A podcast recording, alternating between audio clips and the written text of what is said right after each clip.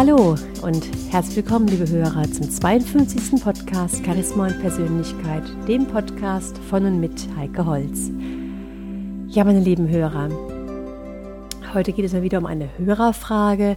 Da hat mich eine Dame angeschrieben und ich lese Ihnen diese Mail einfach mal vor. Liebe Frau Holz, ich bin eine begeisterte Zuhörerin Ihrer Podcasts. Wir ziehen in ein Neubaugebiet und da geht es bei uns ganz aktuell um das Miteinander in einem eng bebauten Wohngebiet. Auf der einen Seite gibt es viele schreckliche Beispiele für eskalierte Nachbarschaftsstreitigkeiten, die am Ende vor Gericht enden. Auf der anderen Seite gibt es Erfahrungen von Menschen, denen die Nähe der Nachbarn zu eng wurde. Dann gibt es natürlich ehrlicherweise den Punkt, dass man mit manchen Nachbarn mehr Kontakt pflegen möchte als mit anderen und dennoch diese sehr langfristige Gemeinschaft mit Freundlichkeit hinbekommen möchte. Konkret geht es um die Situation des Grüßens auf der Straße. Manche grüßen ja recht sparsam oder schauen gar weg. Das kleine Gespräch über den Gartenzaun, Einladungen zu privaten Geburtstagsfeiern oder ähnlichem. Vielleicht haben Sie Interesse, etwas zu diesem Thema zu sagen. Das würde mich sehr freuen. Mit freundlichen Grüßen. Ja, meine lieben Hörer, ich denke, dieses Thema kennen wir alle. Die wenigsten von uns leben wahrscheinlich ganz alleine für sich und rundherum ist kein Nachbar, kein Haus, keine andere Wohnung, keine anderen Menschen. In unserer Gesellschaft hat es sich inzwischen so entwickelt, dass wir in der Regel Nachbarn haben, andere Menschen haben, mit denen wir zurechtkommen müssen. Oder auch zurechtkommen wollen, weil wir einfach ein viel besseres Gefühl haben, wenn wir einen freundlichen Umgang mit den anderen Menschen pflegen, als im Ärger, im Streit und in der Wut zu sein. Doch letztendlich können wir sagen, dass wir uns wahrscheinlich schon alle mal über zu laute Musik oder über Hundegebell, Grilldunst oder vollgestellte, dreckige Treppenflure geärgert haben. Doch wie löst man diese Probleme, wenn unterschiedliche Kulturen, Interessen und Sichtweisen aufeinandertreffen? Schon Friedrich von Schiller sagte vor mehr als 200 Jahren, und ich glaube, das ist so aktuell wie damals, es kann der Frömmste nicht in Frieden leben, wenn es dem bösen Nachbarn nicht gefällt. Und da gibt es Streit, teilweise sogar Gerichtsverhandlungen wegen überhängenden Ästen, wegen Maschendrahtzäunen oder auch Kinderlärm.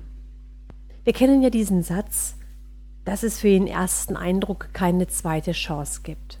Und genau das ist es auch, was bei einem Einzug zu beachten ist.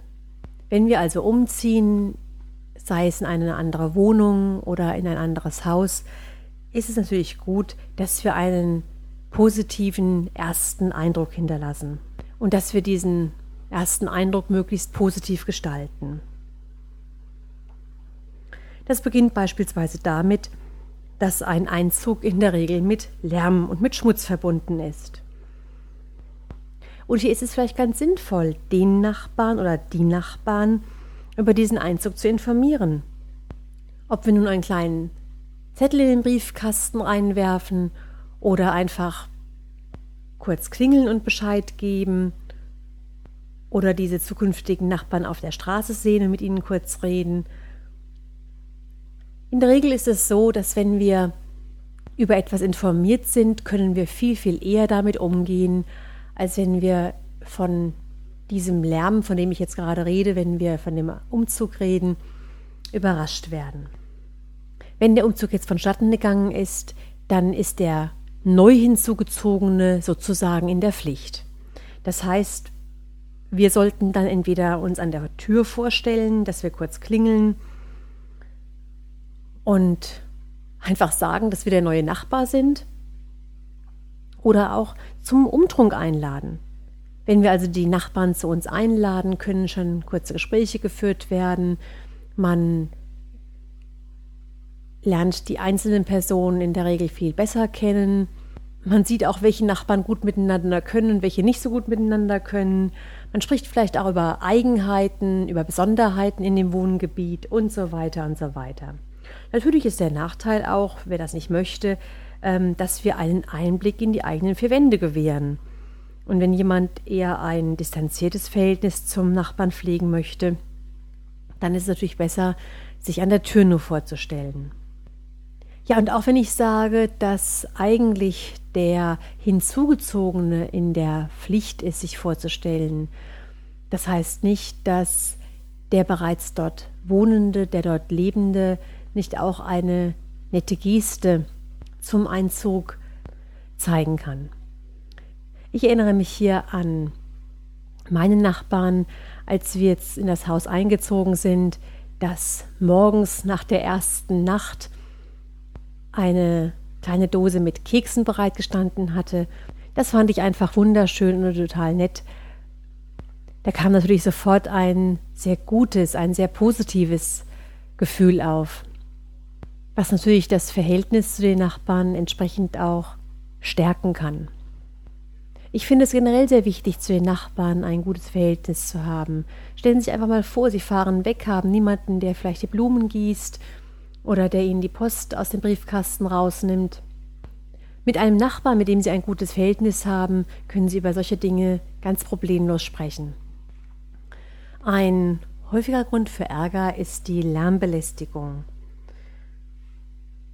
Natürlich gibt es hier offizielle Regeln, wann Mittagszeit ist, wann die Nachtruhe ist und dass auch an Sonnenfeiertagen eine ganztägige Ruhe einzuhalten ist. Doch generell können wir sagen, dass einfach einige Menschen geräuschempfindlicher sind als andere. Und meine Empfehlung ist die, dass wir immer versuchen sollten, uns gütlich zu einigen, bevor wir auf unser Recht pochen und die Polizei rufen. Oftmals ist es ja schon die positive Grundeinstellung, die wir haben können, ein Austausch der Sichtweisen, der ungemein hilft, aufeinander Rücksicht zu nehmen und auch tragfähige Lösungen zu finden. Vom Grundsatz her möchte ja kein Mensch Ärger mit dem Nachbarn haben oder Ärger mit anderen Menschen haben. Keiner von uns wird irgendwo einziehen mit dem Vorsatz, so und jetzt mache ich mal hier richtig Ärger und jetzt gucke ich mal, dass ich meine Mitmenschen, mein Umfeld so richtig mürbe mache und absichtlich beeinträchtigen möchte.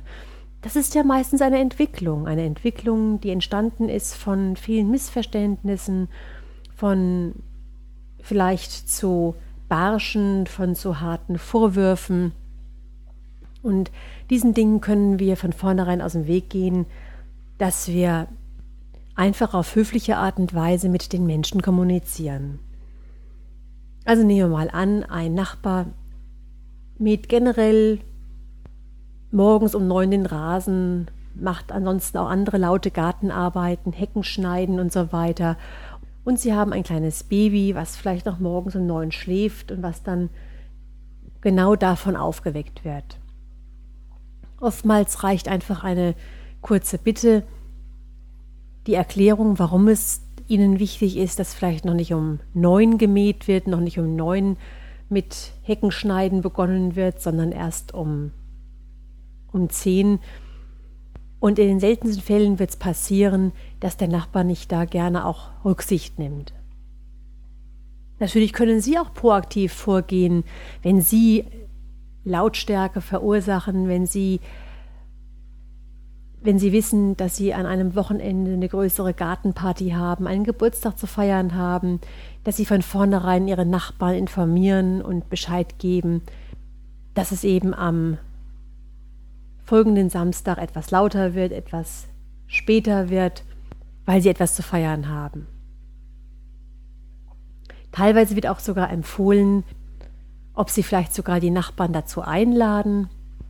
Dann kommt das Gefühl des Ausgeschlossenseins gar nicht auf, dass sie einfach, wenn sie eine größere Feier machen, dann eben auch die naheliegenden Nachbarn, die davon betroffen sein können, auch mit, mit einbeziehen. Ich habe jetzt bei Zig Ziglar, dem bekannten amerikanischen Erfolgs- und Motivationstrainer, eine Geschichte gelesen. Da ging es auch darum, wie wir sofort ein gutes Verhältnis zum Nachbarn bekommen können. Und ich fand das so schön, so spannend, dass ich Ihnen gerne mal vorlesen möchte. Ein Mann aus der Stadt kaufte einst einen Bauernhof. Als er zum ersten Mal auf seinen Hof hinausging, betrachtete er den Zaun, der sein Grundstück begrenzte und dessen Verlauf dem Vorbesitzer viel Ärger mit dem Nachbarn beschert hatte.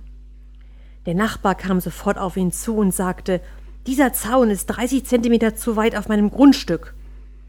Gut, sagte der neue Besitzer, wir werden ihn einen halben Meter auf meine Seite versetzen. Aber das ist mehr, als ich verlange, stammelte der Bauer verdutzt. Machen Sie sich keine Sorgen. Der Frieden mit den Nachbarn ist mir wichtiger als ein halbes Meter Land, erwiderte der neue Besitzer, worauf der Bauer einlenkte. Das ist sehr großzügig von Ihnen, aber ich will das nicht. Der Zaun bleibt, wo er ist. Ich finde es ganz spannend, wie wir durch eine Veränderung der Verhaltensweise sofort auch die Sichtweise, das Verhalten eines anderen Menschen verändern können. Der neue Besitzer erklärte sich sofort bereit, den Gartenzaun auf seine Seite hin zu versetzen. Das wiederum löste die Reaktion bei dem anderen verärgerten Bauern aus, dass er sagte, nein, nein, das will ich gar nicht, lassen Sie ruhig den Zaun da, wo er ist. Dieser verärgerte Bauer hatte also zuvor einen riesigen Streit mit dem ehemaligen Besitzer gehabt, vielleicht sogar ist der ehemalige Besitzer deswegen ausgezogen, weil er es nicht mehr ausgehalten hatte in diesem permanenten Unfrieden zu leben. Und alleine durch die Großzügigkeit, durch die Offenheit des neuen Besitzers veränderte sich die Grundhaltung des anderen Menschen sofort. Ich finde es ein wunderbares Beispiel dafür, wie wir in Frieden mit anderen Menschen leben können, wie, wie leicht es eigentlich ist, den Zugang zu einem anderen Menschen zu finden. Doch wie ist es denn meistens bei uns? Die meisten Menschen sind so sehr auf sich, auf ihr Recht, auf ihr Vorteil fixiert, dass sie sich meistens keine Gedanken über ihre Mitmenschen und über deren Rechte machen. Zig Ziglar sagt hier so schön, dass wenn wir weder Zeit noch Mühen scheuen, ab und zu auch an andere zu denken, da werden wir viel mehr Freunde und gute Beziehungen gewinnen können. Kommen wir zu dem Aspekt des Grüßens. Es gibt ja diese schöne Aussage, was Hänschen nicht lernt, lernt Hans nimmermehr. Gehen also die Eltern nicht mit gutem Beispiel voran, muss man sich nicht wundern, wenn die Kinder kein Taktgefühl für angemessene Umgangsformen und für Höflichkeit und Freundlichkeit entwickeln. Generell gilt nach wie vor noch die Regel, dass Kinder Erwachsene zuerst grüßen sollten.